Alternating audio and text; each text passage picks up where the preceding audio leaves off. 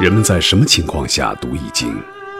当你身处困境之中，当你以往所学的全部书本知识和你所积累的全部人生经验都不能让你走出困境时，易经能够给你意想不到的智慧和忠告。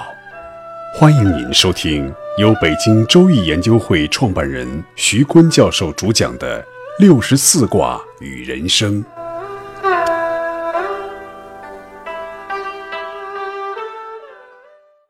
亲爱的各位听众朋友，大家好，我是北京周易研究会创办人徐坤。今天我们继续带您走进周易的殿堂，继续讲解六十四卦与人生。上一讲呢，我们讲了八卦，八卦的含义，卦名、卦德。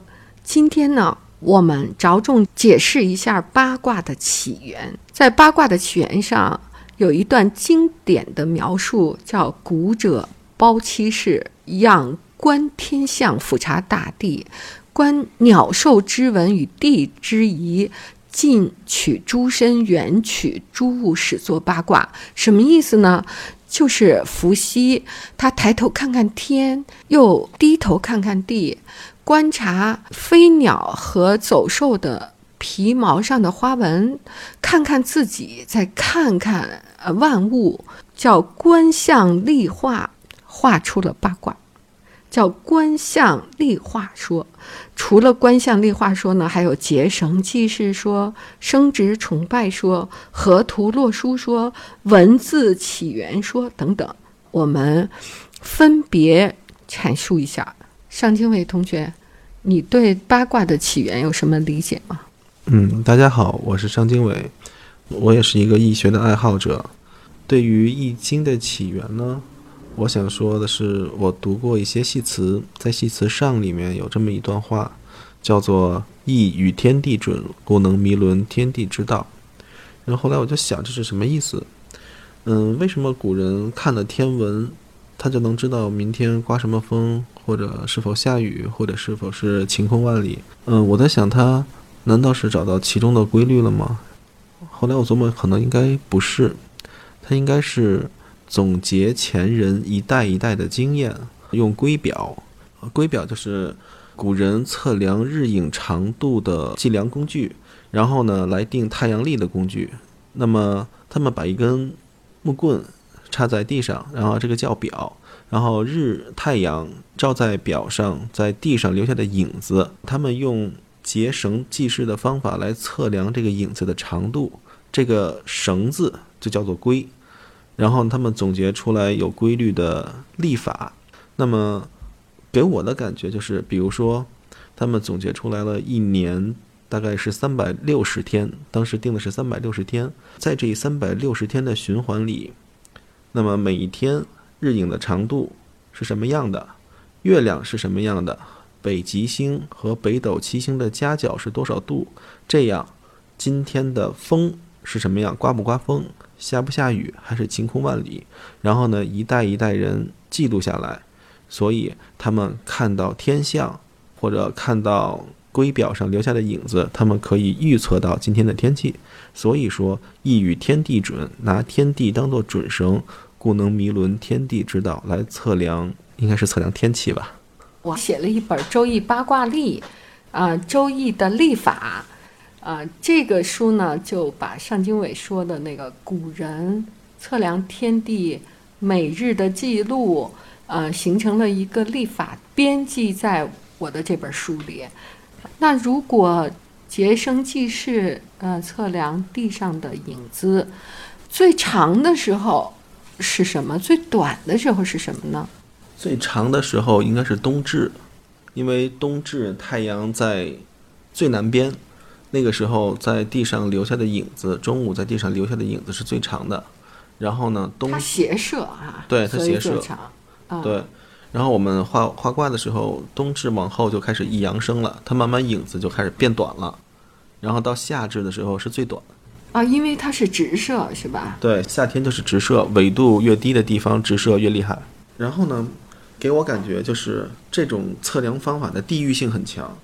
比如说在甘肃天水这边，按照这个方法测，测完了以后，你再换到山东，它一年之内这个时段的气温还有天气就和另外的地方是不一样的。啊，不同的纬度、不同的经度，雨雪风暴都会在不同的时候出现哈，不能够把它统一而论，是吧？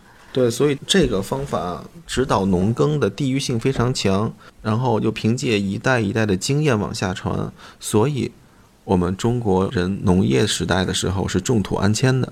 什么叫种土安迁啊？我理解啊，就是他在这块经纬度的地方生活积累的农耕经验，搬到另外一个地方就没用了，所以他不愿意搬家。他像植物一样啊，农农耕社会的人像植物一样长在哪儿就不爱动，动了以后呢，他的经验都没有用了，嗯。比如原来闯关东的时候，山东和河北的农民那个闯关到了东北，那么他们以在山东和河北的农耕的习惯来到东北去耕地，结果收成很少，或者说颗粒无收，然后最后就造成了大量的饥荒。对，那除了观象立卦说，还有结绳记事说呀、你在读易经的时候，对结绳记事有什么体会吗？嗯，我读到了一种说法，说那个八卦的起源源于八索准绳。那么，什么叫八索准绳呢？原来结绳记事的时候，它一股绳子记事叫做悬，两股绳子记事叫做资，三种绳子记事叫做索。八索准绳诞生了八卦，是吧啊？，有一种说法是这样。这种说法都是没有出土文物加以佐证的哈，所以到现在还是一个理论推测。对，除此之外呢，近代呃近现代哈，特别是新文化运动以后，西方文学和哲学的侵入啊和交融，那我们国家的近代对《易经》的起源说的解释，特别是八卦起源，就是阴阳爻的起源，有更神奇的说法。像郭沫若就说，这是生殖崇拜的结果，是男根女阴，阳爻是男根，阴爻是女阴。因为是自然之人，血肉之躯，天地养育的，就是男人和女人，这是人类社会最基本的结构。然后人类社会呢，进行的是两种生产，一种呢就是生产资料的生产，还有一种就是人类自身的生产。在远古社会呢，人类自身的生产，呃，它同样重要于这个物质资料的生产。因为那个时候呢，物质资料非常匮乏，啊、如果人的生产降低或者停滞，那整个人类的族群就会被毁灭。所以，我们东方的维纳斯和西方的维纳斯是截然不同的。啊、看那个上房山云水洞旁边有一个人类的这个出土的那些呃古代的工具啊，古代的雕塑啊，这泥巴雕塑有一个啊，看了以后我特别的感动也震撼啊！那里边就有一个东方维纳斯，他就是丰乳肥臀啊，挺着大大的肚子，然后他有那个粗粗的脖子，现在厚厚的肉里，啊，跟咱们西方的维纳斯那个窈窕淑女、细细的腰、长长的脖颈、美丽的那种少女的形象一点儿都不一样。那我们东方人崇拜的美女呢？呃，她就是不停的会生孩子的孕妇，啊，这就是我们生殖崇拜的原因啊，所以也是郭沫若认为《周易》的八卦和阴阳爻来源于呃人类对生殖的崇拜啊。那还有一种说法呢，就是河图洛书，呃，有一个美丽的传说，呃，传说呢，呃，黄河呢跃出了一个白马，白马身上的卷毛和花纹，圣人则知，始作八卦。又说呢，洛水里爬出了一个白龟，白龟的腹甲和背甲上的花纹，圣人则知，始作八卦。嗯，我也听过这样的一些故事。那它形容白龟啊是中甲五，环甲八，腹甲九，裙边二十四，背圆而复方，四足撑天。这个就特别符合《易经》中的一些数。嗯，像中甲五代表五行，环八代表八卦，复甲九代表九宫，群边二十四说的是二十四节气。那么背圆辅方合的是天圆地方，天哪，这简直就是一个天人合一的神龟啊！嗯，然后四足撑天说的是四季，这太有意思了啊！哎，我在那个九一年的时候啊，呃，去河南讲课，讲完了以后呢，领导呢就说：“哎，徐老师，你是那个研究易经的，你是北京周易研究会的，我们。”带你看看淮阳的太昊陵里边有一个神龟，有一只白龟啊，是在那个呃伏羲画卦亭中四周的那个水中，就落水里边有一个农民叫王大娃，他呢钓鱼钓出来的。因为我去的时候是冬眠啊，他们为了让我看，还打了一针让他活过来了。经常在庙会的时候。啊，春节赶庙会，海外好多华人也回来祭祖的时候，就把这个白龟弄醒了啊，然后真掉了这样一个白龟，说这个龟呢，就跟那个尚经纬刚才描述的啊，什么裙边二十四啊，四肢是四季呀，就这样一一对应啊，当时把我惊讶坏了。我们说古代呢，有一些文化传说哈，来说这个。神话来解释《周易》的起源，那顾颉刚呢，在《古史辨》里就否认这种说法。但是古人训诂吧，虽然有很多人质疑，但是呢，《周易》还在。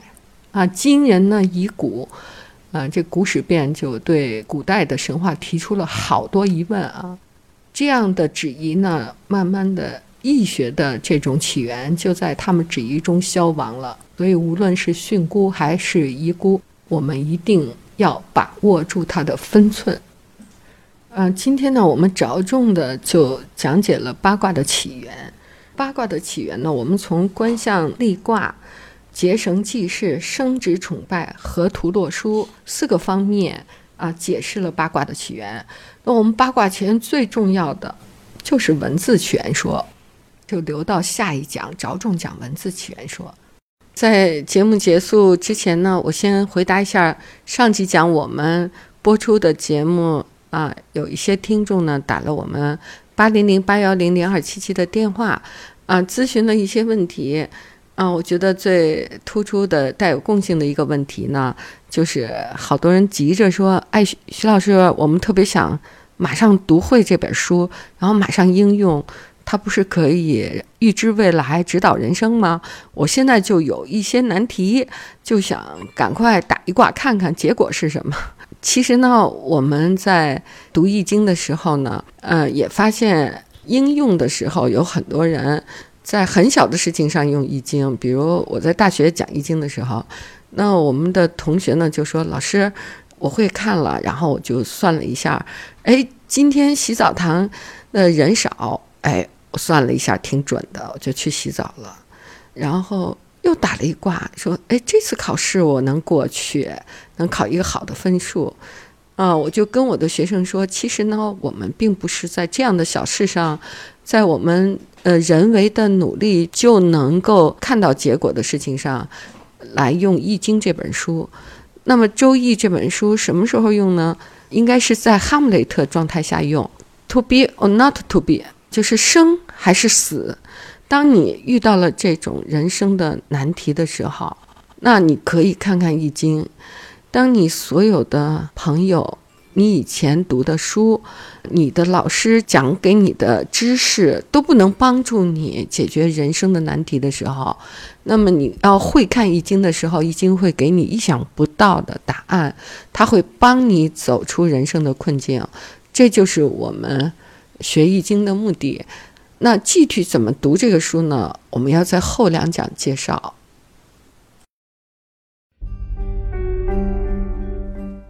各位听众朋友，本期论题由北京周易研究会创办人徐坤教授亲自答疑，答疑热线：幺三三零幺幺二三二六五八零零八幺零零二七七。